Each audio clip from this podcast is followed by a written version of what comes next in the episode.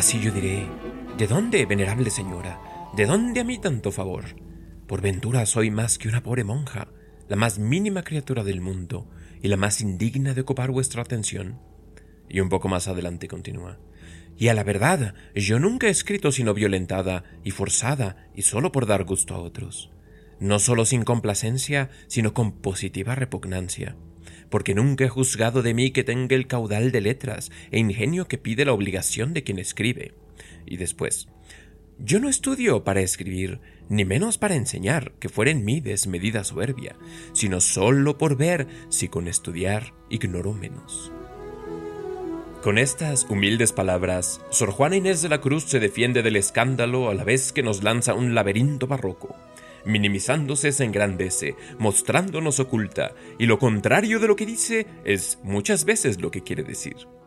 Cuando Sor Juana escribió esta carta, que se conoce como la respuesta a Sor Filotea de la Cruz, se alineaban en su contra poderes que buscaban callarla. Seguimos con las contradicciones.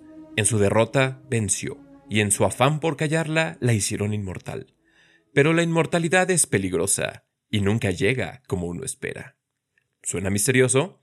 Quédense conmigo que vamos a visitar nuestro pasado nuevo hispano de mano de Sor Juana, Fénix de América, Musa décima y Poetisa eterna.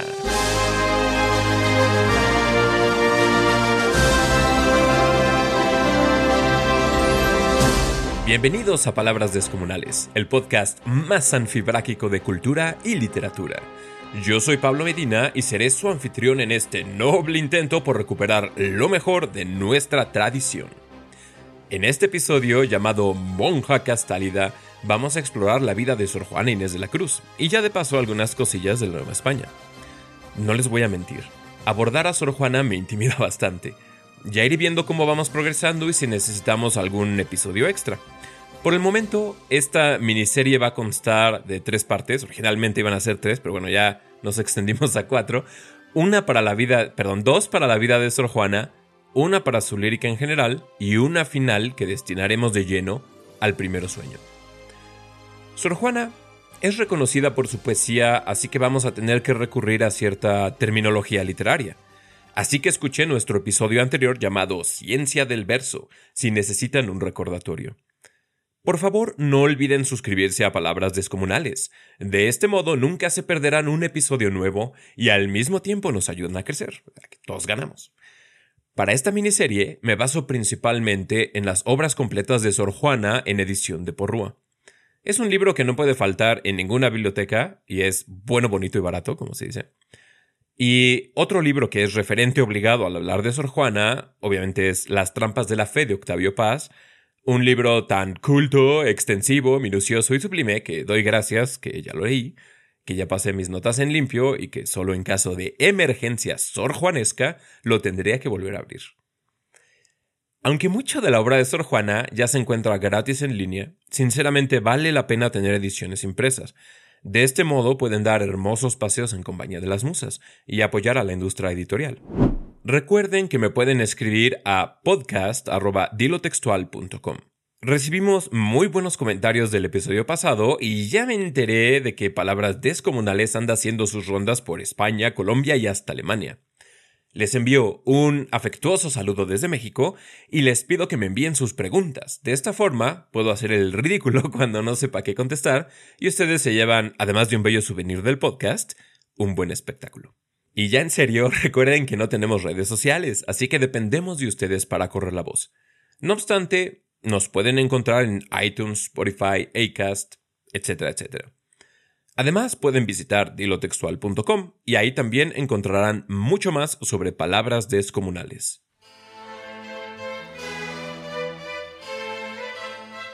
La Nueva España era un mundo nuevo que nos parece cada vez más viejo. Era un mundo inexplorado y salvaje, y a la vez un país próspero y pacífico. Era un mundo construido sobre la ruina de una civilización, y a la vez el sostén de una cultura que apostó por el pasado. Una cultura que apostó por la tradición cuando el resto lo hicieron por el progreso y el futuro. Era un mundo donde se hablaba en español, se soñaba en náhuatl y se estudiaba y se rezaba en latín. La Nueva España estaba cimentada en la conquista, pero fundamentada en la salvación de los conquistados. Como colonia europea fue única, y como país es irrepetible. Era una pequeña isla contrarreformista a pesar de ocupar la mitad de un continente. La Nueva España es el pasado con el que rompimos de manera violenta, y sin embargo es una herencia a la que volteamos con ternura. Veneramos nuestros pueblos coloniales, nuestras tradiciones tienen más de lo nuevo hispano que de esas caricaturas azucaradas que nos dibujaron después de siglo y medio de desgarrarnos entre hermanos. Fue cuando nuestra cultura buscó una identidad, la que fuera, menos la que había tenido siempre. Además, no podemos dejar de hablar del idioma, el edificio sobre el que construimos nuestro pensamiento. La Nueva España, claro está, no era ni perfecta, ni justa, y ni podía durar más allá del XIX, si somos honestos. Así que no idealicemos. Cosa que es bastante tentadora, yo lo voy a admitir. Pero tampoco hay que satanizarla. Bien dijo Aristóteles que solo una mente educada puede entender un pensamiento diferente al suyo sin necesidad de aceptarlo. Y lo mismo aplica para los tiempos históricos. Cuando rechazamos uno porque así lo manda el capricho de nuestra época, lo único que logramos es empobrecer la geografía de nuestra mente. Claro que la Nueva España es un paraje extraño y desorientador. Así que como Virgilio guió a Dante por el infierno, dejemos que Sor Juana nos conduzca por el México del siglo XVII. No sabemos bien cuándo nació Sor Juana, y según aquí académico le creamos más, la fecha anda por ahí de 1649 a 1651. Digamos entonces que nació a mediados del siglo XVII y así nos evitamos muchas dificultades. Nuestra musa nació, eso sí lo sabemos mucho mejor, bajo la sombra de los volcanes, la mujer dormida y su príncipe guardián, uno de los más hermosos paisajes de México. Sus primeros años los pasó en la hacienda de Panoaya, cerca de Amecameca, por si se quieren dar una vueltecita, hay unas vistas espectaculares del Iztaccíhuatl. Aquí es donde empieza el escándalo, y una cuestión que muchas veces se saltan los panegiristas de Sor Juana. Es decir, era una hija ilegítima. Su padre, un español vasco, y su madre, una criolla, nunca estuvieron casados. Cuando Juana Inés era pequeña, un hombre nuevo ocupó los afectos de su madre. Es dudoso si alguna vez conoció a su padre, y nos cuenta la musa en un epigrama. El no ser de padre honrado fuera defecto a mi ver, si como recibí el ser, de él se le hubiera yo dado. Si nos obstinamos con la idea de que la sociedad novohispana era puritánica, despreciadora del cuerpo y piadosa en grado máximo, podríamos pensar que la situación de Juana Inés como hija natural debió de haber sido un escándalo completo. Pero en realidad era una condición social bastante común. La madre de Juana Inés administraba la hacienda de Panoaya, demostrando lo que, en el modo de hablar de hoy, llamaríamos resourcefulness. Y aquí nos dice la musa. Digo que no había cumplido los tres años de mi edad cuando enviando mi madre a una hermana mía, mayor que yo, a que se enseñase a leer en una de las que llaman amigas, me llevó a mí tras ella el cariño y la travesura, y viendo que le daban lección, me encendí yo de manera en el deseo de saber leer que engañando, a mi parecer, a la maestra, le dije que mi madre ordenaba que me diese lección. Ella no lo creyó, porque no era creíble, pero por complacer el donaire me la dio. Así, cuando la mayoría de los niños no saben ni limpiarse las narices, y lo digo por experiencia, Juana Inés ya estaba leyendo, escribiendo, y sus ambiciones no eran, por así decirlo, las apropiadas para su edad. Siguen la respuesta. Acuérdome que en estos tiempos, siendo mi colosina la que es ordinaria en aquella edad, me abstenía de comer queso, porque oí decir que hacía rudos, es decir, que hacía mensas a las personas, y podía conmigo más el deseo de saber que el de comer, siendo éste tan poderoso en los niños. A los seis o siete años, se entera de que hay tal cosa como la universidad, a donde van algunos varones solo a aprender y a estudiar. Juana Inés entonces empezó a matar a mi madre con instantes e importunos ruegos sobre que, mudándome el traje, me enviase a México, en casa de unos deudos que tenía, para estudiar y cursar la universidad. Ella no lo quiso hacer e hizo muy bien, pero yo despiqué el deseo en leer muchos libros, varios que tenía mi abuelo sin que bastasen castigos ni reprensiones a estorbarlo. Muy pronto deslumbró a todas las personas que la rodeaban, y para cuando la enviaron a México, es decir, a Ciudad de México, todos estaban admirados. Siguen la respuesta. No tanto del ingenio, cuanto de la memoria y noticias que tenía en edad que parecía que apenas había tenido tiempo para aprender a hablar. Queridos escuchas, poco sabemos con certeza de la vida adulta de Sor Juana. Así que me parece prudente admitir que también poco podemos saber de su infancia. No sé qué tan cierto sea que haya aprendido a leer y a escribir a tan corta edad, pues no solo ocurre que todos romantizamos nuestra infancia. También tenemos que recordar que ella se está defendiendo, y uno de los argumentos principales es que su sed de conocimiento es innata, que su disposición a sus letras le viene de la nada. Ahora bien, no dudo de su talento, pero es crucial notar dónde están los acentos en la respuesta. Lo que sí es verdad que no negaré, lo uno porque es notorio a todos, y lo otro porque, aunque sea contra mí, me ha hecho Dios la merced de darme grandísimo amor a la verdad, que desde que me rayó la primera luz de la razón, fue tan vehemente y poderosa la inclinación a las letras, que ni ajenas reprensiones, que he tenido muchas, ni propias reflejas, que he hecho no pocas, han bastado a que deje de seguir este natural impulso que Dios puso en mí. Su Majestad sabe por qué y para qué, y sabe que le he pedido que apague la luz de mi entendimiento, dejando solo lo que baste para guardar su ley, pues lo demás sobra, según algunos, en una mujer, y aun hay quien diga que daña. A Juana Inés la enviaron a México a vivir con una tía tras la muerte de su abuelo. En casa ajena vivió aproximadamente ocho años, más o menos entre los diez y los dieciocho. Los Mata, sus tíos, tenían buenas conexiones en la corte. Juana Inés, con su habitual encanto, llamó la atención de la recién llegada Leonor Carreto, marquesa de Mancera y virreina de la Nueva España. Corría el año de 1664. La corte no solo era el epicentro político de la Nueva España, sino que también era un lugar de intelectualidad y refinamiento. Los deleites de palacio incluían sofisticadas tertulias, donde se discutía desde matemáticas hasta poesía clásica. Yo me imagino que Juana Inés se sintió como pez en el agua. Pero la corte también era un lugar traicionero, donde las fortunas se hacían y se perdían, y muchas veces por capricho, por celo, por pura envidia, y hasta por puro aburrimiento. Para sobrevivir en la corte, Juana Inés necesitaría de tres cosas encanto, discreción y protección. Leonor, es decir, la virreina y su esposo el virrey, pertenecían a la élite de la élite. Y Leonor reconoció las facultades de Juana Inés, así que la tomó como dama de compañía. En poco tiempo, Juana Inés se convirtió en la favorita de la virreina. Y aquí es donde diríamos, uy, no, pues ya tiene la vida hecha, ya la hizo, ¿no? Pero desafortunadamente las cosas no eran tan sencillas en la Nueva España. Los virreyes iban y venían con más frecuencia de lo que nos imaginamos hoy en día. El cargo duraba unos tres años y se podía extender según los caprichos del rey y de la audiencia. Ahora nos preguntamos por qué esta rotación de personal tan, tan costosa. Pues bien, esto era así a propósito.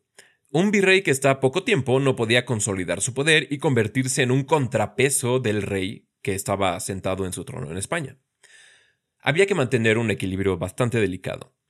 Un virrey competente y con suficiente ambición, dejado completamente libre y a sus anchas el tiempo suficiente del otro lado del océano, en un reino inmenso como lo era la Nueva España, no tardaría mucho en crear, pues, una potencia política independiente. La otra cara de la moneda es que una serie de virreyes que no alcanzaban a hacer nada condenaba al joven país al estancamiento. Y ya en la época de Sor Juana se hace patente este atraso. Repito, es un atraso adrede, pero bueno, me estoy adelantando la historia. El chiste es que tras su virreinato, los virreyes tenían que rendirle cuentas a la audiencia y según el deseo, eh, por deseo entiéndase capricho del rey, se podía extender el periodo del cargo. Los marqueses de Mancera acabaron siendo virreyes por nueve años. Pero hacia el final de su primer término, la situación no estaba clara y Juana Inés se vio obligada a tomar una decisión. Seguramente aquí tuvo el consejo de Leonor. A pesar de haber obtenido el favor de la corte, Juana Inés no era rica, no tenía una buena dote, no podía eh, meter a las negociaciones un noble linaje, un noble impresionante que le garantizara un matrimonio ventajoso. Yo me imagino que la virreina algo pudo haber hecho, pero no podía atraer el escándalo. Además, Juana Inés no tenía ningún interés por el matrimonio, lo cual ha sido lumbre para no pocos incendios sáficos en la imaginación de sus críticos y comentaristas. Entra en escena la figura de Antonio Núñez de Miranda, que era confesor de los virreyes y que también lo fue de Sor Juana, y es uno de esos personajes que solamente alimentan los estereotipos que hay a veces de, de los curas. Eran estos personajes piadosos y santiguados que, entre una de las anécdotas que he leído de él más este, grotescas, pero al mismo tiempo ilustrativas, es que estaba muy orgulloso de la cantidad de piojos y chinches que habitaban en sus vestimentas. Y bueno, obviamente Núñez de Miranda eh, le recomienda también a Sor Juana que adopte la vida religiosa. Y ahora, queridos escuchas, aquí es donde tenemos que ser muy sutiles, porque en nuestra época de extremos parece que solo admitimos dos posibilidades. O Juana Inés entró al convento por devoción, o entró por completa conveniencia y con absoluto cinismo. Y no se nos ocurre que fue una combinación de ambos. Es cierto que la toma del hábito fue un cálculo. Juana Inés tenía pocas opciones en el mundo y la vida conventual no era tan contraria a sus inclinaciones, como si lo era la vida matrimonial. Quizás si hubiera tenido un linaje noble hubiera sido rica, hubiera podido negociarse uno de esos matrimonios calculados al estilo Émile du Châtelet que le diera la libertad de estudiar y amar a su gusto. Pero esa dichosa condición social solo, era alcanzable por el 1%, del 1%, del 1% de las personas vivas en esa época, fueran hombres o mujeres. Yo dudo bastante de la interpretación cínica. Es decir, que Juana Inés no era una persona espiritual y que solo entró al convento por frío cálculo y nada más. Siento que Octavio Paz en ocasiones se inclina por esta interpretación. Yo no estoy convencido del todo porque su primer intento por hacerse religiosa fue con los carmelitas descalzos, una orden afamada por los rigores de su regla. Alguien que no tuviera una cierta inclinación espiritual no se acercaría a los carmelitas ni de chiste, especialmente porque había muchas otras opciones. Personalmente, le tengo un gran amor a los carmelitas descalzos, y quizá una parte de mí desea que Sor Juana hubiera profesado al final por esta orden en mi fantasía literaria se hubiera convertido en una poetisa mucho más profunda. Muchos intelectos monumentales y especialmente femeninos han encontrado en la Orden Carmelita no solo un refugio, sino también un trampolín para la profundidad de su pensamiento. Obviamente estoy hablando de San Juan de la Cruz, Santa Teresa de Jesús, de Thérèse de Lisieux y de la, sin exageración, sublime y divina Edith Stein. Pero los rigores de la regla carmelita asustaron a Juana Inés que a los tres meses de haber entrado abandona el Carmelo. Tras este fracaso, o vamos a decir intento fallido, poco después ingresa al convento de San Jerónimo, donde pasaría el resto de su vida. La orden de San Jerónimo era conocida por la relajación de su regla, todo lo contrario de los carmelitas. Vamos a ver qué razones nos da ella en la respuesta. Entréme religiosa porque aunque conocía que tenía el estado de cosas, de las accesorias hablo, no de las formales, muchas repugnantes a mi genio. Con todo, para la total negación que tenía al matrimonio, era lo menos desproporcionado y lo más decente que podía elegir en materia de la seguridad que deseaba de mi salvación, a cuyo primer respeto, como al fin el más importante, se dieron y sujetaron la cerviz todas las impertenencillas de mi genio, que era de querer vivir sola, de no tener ocupación obligatoria que embarazase la libertad de mi estudio, ni rumor de comunidad que impidiese el sosegado silencio de mis libros. Esto me hizo vacilar algo en la determinación hasta que alumbrándome personas doctas de que era tentación, la vencí con el favor divino y tomé el estado que tan indignamente tengo. Aquí por personas doctas se está refiriendo a Núñez de Miranda. Sor Juana un poco más adelante, en la misma respuesta, se queja de que las monjas venían a molestarla cuando ella estaba leyendo, o que alguna se ponía a tocar un instrumento musical cuando ella andaba trabajando, o que eh, venían a que ella resolviera alguna disputa, algún chisme, y entonces, pues, se los resumo, queridos escuchas, que, que los chismes, los pequeños infiernos, que las naderías de sus hermanas le daban flojera. Pero no pensemos que la vida en el convento de San Jerónimo era una de privaciones, como a veces se nos quiere pintar. En el convento, Quizá había más sirvientas que monjas, y algunas celdas podían ser de dos pisos. La de Sor Juana lo era. Fuera de las devociones obligatorias, que no eran demasiadas, las monjas podían disponer de su tiempo como quisieran.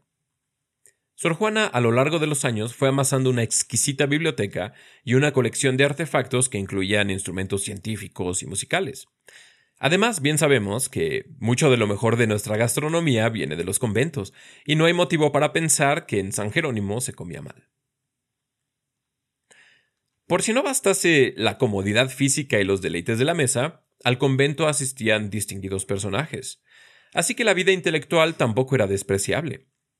Se suponía que las monjas en San Jerónimo eran de clausura, Es decir, que no podían salir y que además no podían recibir o ver a extraños sin el hábito o inclusive lo tenían que hacer a través em, de algún tipo de barrera física.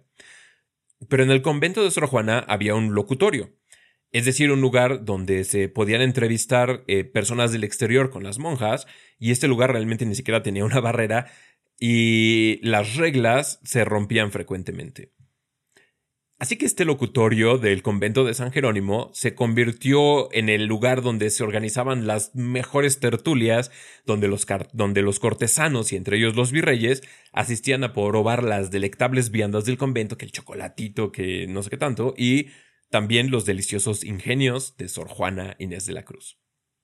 Y así continuaron los años del virreinato de los marqueses de Mancera, en paz y tranquilidad en los que Sor Juana fue haciéndose de un renombre literario, ganando amigos, admiradores y no pocos críticos. A los admiradores se los ganó por su talento inigualable. No cabe duda de que Sor Juana es la figura literaria más importante de la Nueva España. La fama, ya saben, también atrae a las envidias. En la respuesta. ¿Quién no creerá? Viendo tan generales aplausos, que he navegado viento en popa y mar en leche sobre las palmas de las aclamaciones comunes.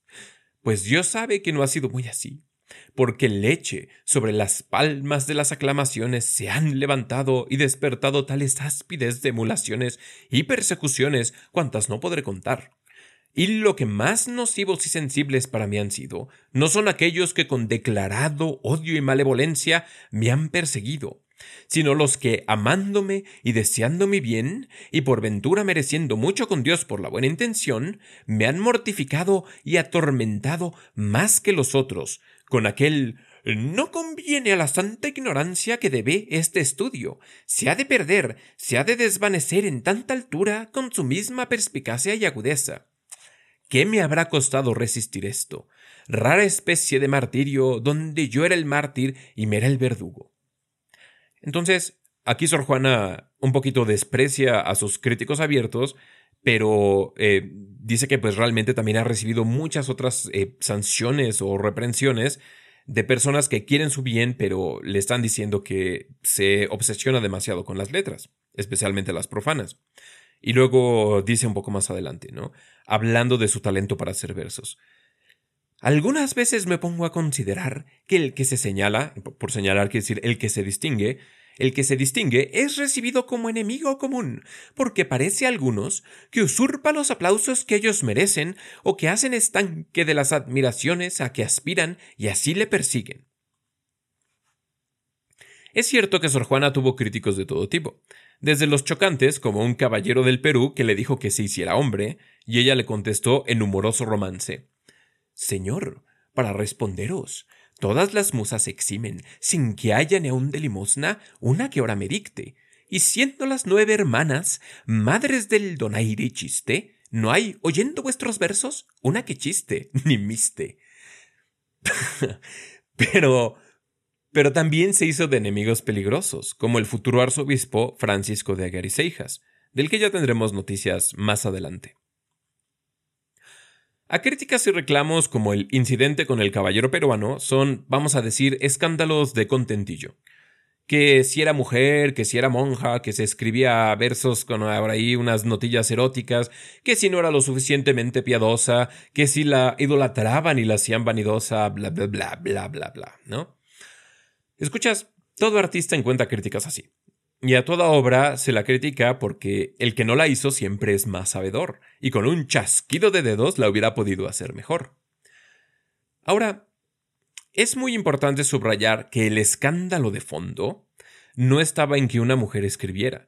La misma Sor Juana menciona en su respuesta a Teresa de Ávila, escritora reverenciada por la tradición. El escándalo tampoco estaba en el tinte erótico de algunos de sus poemas. Nuevamente escuchas, los refiero a Santa Teresa para que se ruboricen y se turben, pues la Santa Carmelita penetra más hondo en Eros que lo más atrevido de nuestro pornográfico erotismo contemporáneo. El verdadero escándalo, y por lo tanto uno del que le advertían sus amigos y admiradores verdaderos, era que su obra tendía a una cierta superficialidad. Y sé que es sorprendente siquiera pensarlo, ¿no? Porque la hemos convertido en una vaca sagrada, ¿no? Pero es impensable que la mejor escritora que dieron nuestras tierras haya sido, en el fondo, superficial, si me, perdonan una nueva contradicción. Esta es una crítica a la que tenemos que enfrentarnos y tomarla con seriedad si de verdad queremos entender la obra de Sor Juana. Octavio Paz formula su crítica de una manera muy política, diciendo que la monja tenía más amplitud en sus conocimientos que profundidad. Es decir, que era culta, pero oculta de segunda mano. Que sí, sabía mucho de poco, pero no mucho de una sola cosa. A mí, esta crítica me parece evidente y que le podemos oponer, en particular viniendo de alguien tan culto como Paz. Los que solo no somos cultos, sino que también somos bastante atropellados en nuestros estudios, podemos lanzarle otra crítica a Sor Juana, que incluso sin ser culto se puede hacer poesía profunda y penetrante. Y si bien en Sor Juana encontramos verdaderas joyas inmortales como el soneto Este que ves, engaño colorido, y la afamadísima Hombres necios que acusáis, su obra también está plagada de cosas como... Aquí les va una, ¿no? Ilustrísimo don Payo, amado prelado mío, y advertid, señor, que es de posesión el genitivo, que aunque ser tan propietaria no os parezca muy bien visto, si no lo tenéis a bien, de mí está muy bien tenido es decir, elogios, versos cortesanos, ingenios solo por el ingenio, y también construcciones inentendibles como No cabal relación, indicio breve, si de tus glorias silba esclarecido, será el débil sonido de rauca voz que a tus acciones debe. Cantos sonoros bebe, dipo creen en la fuente numerosa, alientos soberanos que el influjo reciben de tus manos. Si no le entendieron, es porque estuvo escrito para no ser entendido.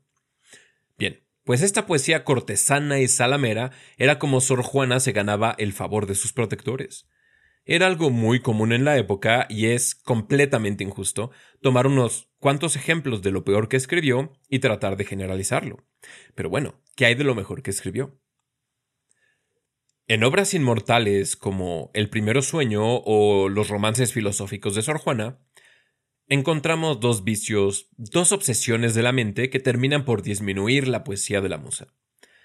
Primero está la obsesión por lo egipciaco y lo oculto. En esa época todavía no se habían descifrado los jeroglíficos egipcios, así que se creía que eran algo así como símbolos místicos que encerraban un conocimiento arcano, algo así como las runas mágicas, ¿no? La imaginación de la época hizo del antiguo Egipto toda una fantasía barroca. Es algo similar a lo que hacemos hoy en día con la infaustamente llamada metafísica, el esoterismo y el ocultismo. El problema con todo este tipo de conocimiento y estos como movimientos espirituales es que por más que se digan ocultos y profundos, siempre acaban siendo superficiales. Por ejemplo, las interpretaciones místicas de los jeroglíficos egipcios terminan siendo un poco ridículas para nosotros porque tenemos una piedra roseta. Lo oculto siempre acaba teniendo el mismo problema, sin importar la época o la forma en que se presente, y es que en cuanto le echamos luz, se desvanece, se esfuma. Y entonces mi pregunta es, ¿fue algo en un principio? El segundo vicio en el pensamiento de Sor Juana es el maniqueísmo. Por maniqueísmo, quiero decir ese modo dualista de entender el mundo donde se acentúa la separación entre cuerpo y alma, entre espíritu y materia. El maniqueísmo ha tomado muchas formas a lo largo de la historia. Catarismo, neoplatonismo, gnosticismo y, el, y hasta el racionalismo. Una forma contemporánea de maniqueísmo es esta separación entre psique y cuerpo, ¿no? Esta idea de que es que en el fondo soy bueno aunque, aunque haga pura burrada. Eso es maniqueísmo puro. Pero en fin, de este tema vamos a hablar más a fondo en el episodio sobre Primero Sueño. Este paréntesis filosófico nos ayuda a entender qué es lo que querían decirle sus críticos legítimos a Sor Juana, cuando le insistían que se ocupara de las letras sagradas en vez de las profanas. Pero en la respuesta Sor Juana insiste, para llegar al conocimiento teológico hay que conocer de todo, desde cocina hasta física. Pero, escuchas, mientras estamos discutiendo con Sor Juana que si sí el conocimiento o no el conocimiento, este conocimiento con tintes ocultistas y egipciacos eh, dualistas y gnósticos al que aspira Sor Juana ya se nos antoja un poco obsoleto. Tres años antes de que Sor Juana escribiera la respuesta, Newton ya había publicado sus leyes del movimiento. Y no solo eso, sino que 20 años antes de que naciera Sor Juana, eh, René Descartes ya había publicado su discurso del método, un librito que les recomiendo que lean por ahí y con el cual la modernidad ya tocaba la puerta. ¿No suena terriblemente arcaico todo esto que está discutiéndose en la respuesta? Como les dije al principio, la Nueva España era un país nuevo que se nos antoja más viejo. Por fin, terminó el virreinato de los marqueses de Mancera. Leonor, la primera gran protectora de Sor Juana, murió camino a Veracruz para embarcarse rumbo a España. La musa le dedicó tres hermosísimos sonetos tras su muerte. Aquí está el tercero. Mueran contigo, Laura, pues moriste, los afectos que en vano te desean, los ojos a quien privas de que vean, hermosa luz que un tiempo concediste. Muera mi lira infausta en que influiste, ecos que lamentables te vocean. Y hasta estos rasgos mal formados sean lágrimas negras de mi pluma triste. Muévase a compasión la misma muerte, que precisa no pudo perdonarte, y lamente el amor su amarga suerte. Pues si antes ambicioso de gozarte, deseó tener ojos para verte, ya le sirvieran solo de llorar.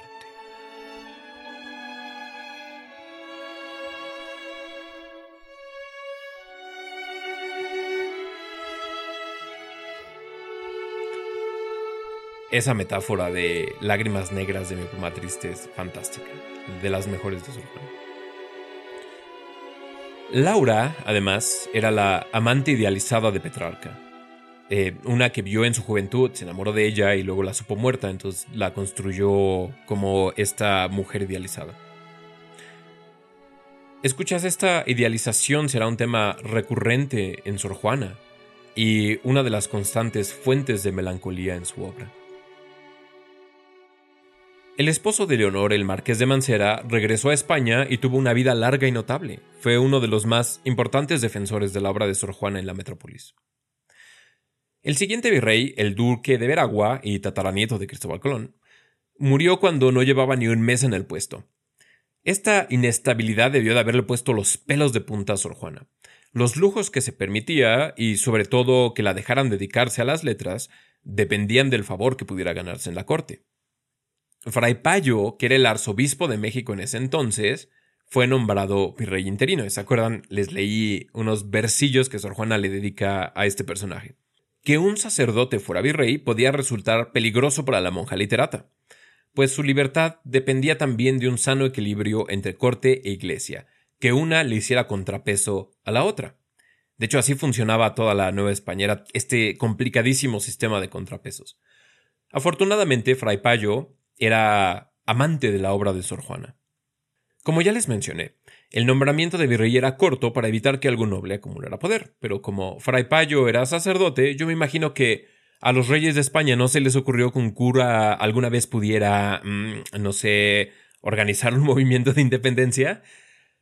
Además, eh, Fray Payo tenía que cumplir como arzobispo y también como virrey, lo cual sería demasiado hasta para los workahólicos de nuestros días así que es comprensible que el fraile apenas si se diera abasto, algo que estaba muy fríamente calculado por la monarquía. Funcionó también el arreglo, que Fray Payo duró como virrey unos siete años, y seguramente lo hubieran dejado mucho más tiempo, pero este dijo, ¿saben qué? Ya no pudo más y renunció. Durante los años del virreinato de Fray Payo, Sor Juana pudo dedicarse a escribir a su gusto. Y además, pues, acumuló no pocas comodidades y fue bastante beneficiosa para su convento. La biblioteca de Sor Juana era legendaria y además le pagaban por los villancicos y autos sacramentales que escribía para las iglesias.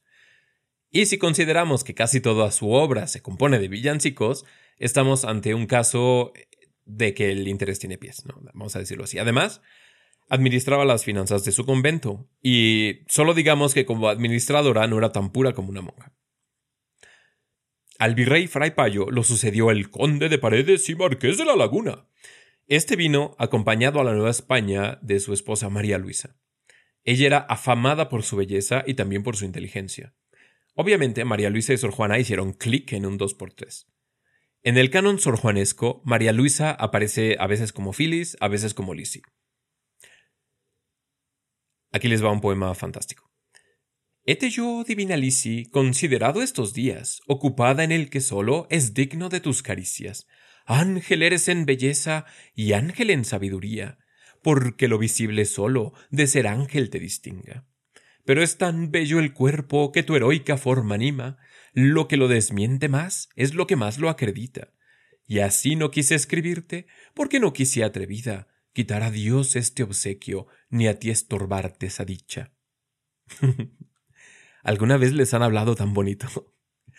bueno, pues no por nada todos los críticos de nuestros días han fantaseado con la relación entre Sor Juana y la virreina. Si quieren mi opinión, la verdad es que no sé cuál era la naturaleza de los afectos entre estas dos mujeres, ambas inteligentes y brillantes. Para mí, es más signo de lo ridículo de nuestra época que el amor profundo a fuerzas tenga que encontrar su realización en lo sexual, cuando me parece que las cosas pues se mezclan más de lo que nos gusta admitir. Lo edípico, lo sáfico, lo místico son regiones de Eros que no tienen fronteras tan bien demarcadas. Lo que sí es seguro es que se entabló una amistad sincera y poderosa entre Sor Juana y María Luisa. Esta última sería a la vez musa y mecenas, y gracias a ella se publicó en España el primer volumen de las obras de Sor Juana, un librito que se llamó Inundación Castálida, y es un título típicamente barroco y que yo creo que hoy en día podría agarrar una banda de death metal para ponérselo a su nuevo álbum y nadie chistaría. Eh, las castálidas son las musas y viene de una fuente castalia que estaba por ahí por, por Delfos, en Grecia, y supuestamente bebían de sus aguas milagrosas los poetas para obtener la inspiración de las musas, ¿no? Entonces, aquí no solamente estamos hablando de un sorbo castálido, sino de una inundación completa, ¿no? Los seis años en los que los marqueses de la laguna fueron virreyes seguramente cuentan entre los más productivos y dichosos de Sor Juana. O sea, no solamente había encontrado a una mecenas y a una protectora, sino a una, a una amiga y la correspondencia entre ambas, las tertulias en el locutorio del convento debieron haber sido momentos de verdadera estimulación intelectual. Pero bueno, queridos escuchas, si algo tienen de descomunales las palabras de nuestra tradición literaria, es que lo que parece materia para un solo episodio acaba dando para varios. Y si yo creía que me iba a bastar un episodio para cubrir toda la vida de Sor Juana, la verdad es que pues no sabía en lo que me estaba metiendo. Y así, con el mismo jugueteo erótico o amistoso, ya lo deciden ustedes, que se traían Sor Juana y la Virreina, pues los voy a dejar en vilo para la siguiente entrega, cuando nos vamos a adentrar en el drama de los últimos años de Sor Juana y su abandono de las letras. Entre tanto, dejemos a las amigas jugueteando. María Luisa se queja de que Sor Juana no la esperó en alguna ocasión y para disculparse, la poetisa escribió esta endecha hermafrodítica. ¡Qué bien, divina Lisi! Acusas mi cariño como si fuera fácil pensar yo que tú piensas, que dejar de adorarte puede nadie. Mas tú, divino dueño, ¿cómo puedes negarme que sabes que te adoro? Porque quien eres de por fuerza sabes. Baste ya de rigores, hermoso dueño baste, que tan indigno blanco a tus sagrados tiros es desaire.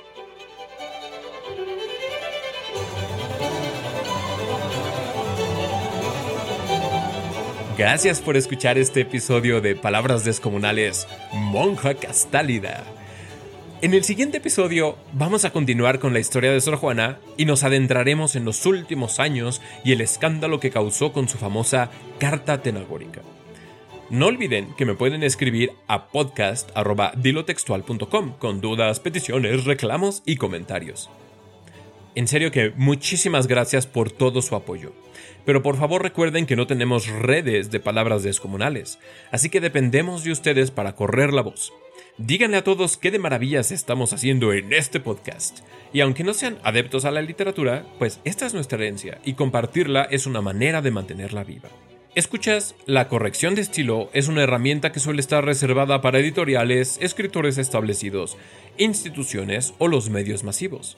Con Dilo Textual, todos pueden tener acceso a redacción profesional que se adapte a sus necesidades. Digan que escucharon de Dilo Textual en palabras descomunales o que los manda su cuate el Pablo, o sea, sé yo, y les darán un descuento. Reitero que si nos quieren ayudar, por favor compartan con sus conocidos y denos una calificación en la tienda de iTunes. Es la manera más fácil y efectiva de ayudarnos a crecer.